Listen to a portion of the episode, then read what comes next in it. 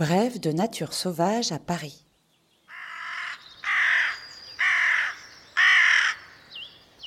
Aujourd'hui, la corneille noire.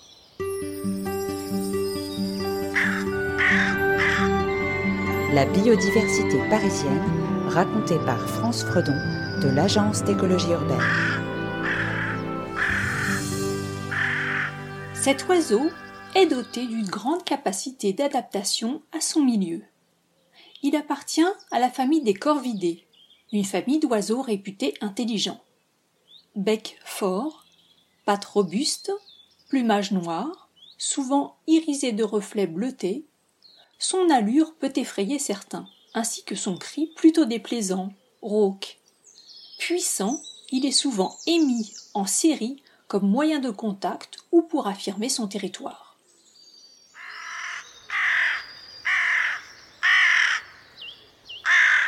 Cette espèce sédentaire commune est présente partout en Île-de-France, des forêts aux centres urbains.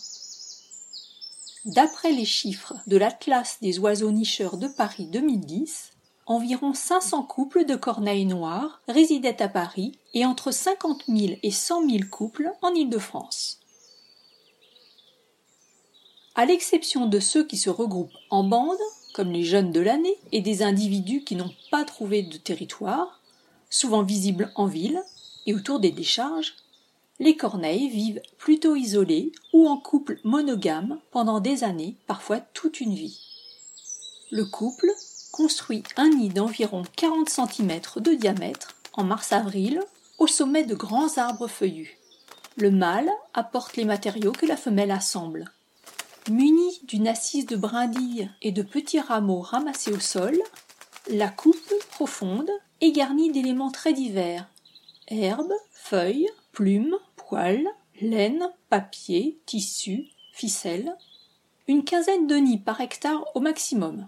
Les corneilles n'hésitent d'ailleurs pas à manger les œufs et les oisillons de leurs voisins trop proches.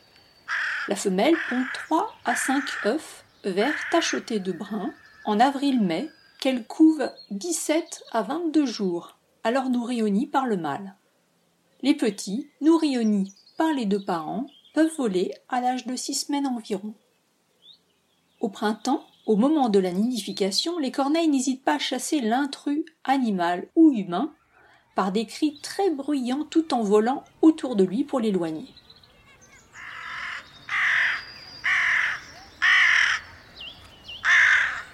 Face à cette agressivité naturelle, par précaution, la ville de Paris installe un ruban de signalisation sous les nids afin d'éviter aux curieux de s'en approcher et de risquer des coups de bec. Les corneilles sont omnivores. Elles se nourrissent surtout de céréales, racines, fruits, graines, mais aussi d'insectes, de leurs larves, de vers de terre et parfois de charognes. En ville, elle s'intéresse aux déchets alimentaires abandonnés ou dans les poubelles. Cette source de nourriture peu équilibrée génère des carences alimentaires, qui se manifestent par un plumage presque blanc chez certaines corneilles urbaines qui sont partiellement leuciques. On les appelle des corneilles gordini. L'augmentation de la population de corneilles en ville est liée à l'abondance d'une nourriture facile abandonnée.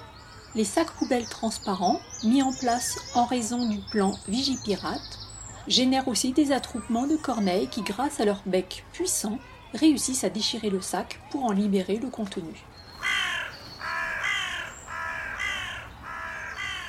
Pour définir les réponses à apporter aux nuisances causées par les nombreuses corneilles à Paris, une étude de leur déplacement a été mise en place par le Muséum national d'histoire naturelle en lien avec la ville de Paris depuis juillet 2015.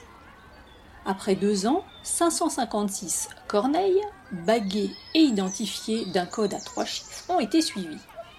Le grand public et les ornithologues ont ainsi révélé 10 405 relocalisations d'individus bagués, surtout dans Paris et la Petite Couronne, mais aussi dans des départements plus lointains. La présence d'une population mesurée de corneilles est utile à Paris. Ces oiseaux régulent d'autres espèces présentes en trop grand nombre. Les pigeons, les larves d'insectes ravageurs. Les corneilles débarrassent aussi la ville des petits animaux morts Et en consommant les restes alimentaires abandonnés par les passants, elle limite la prolifération d'autres animaux qui s'en nourrissent, tels que les rats sur mulot. Tout est question d'équilibre.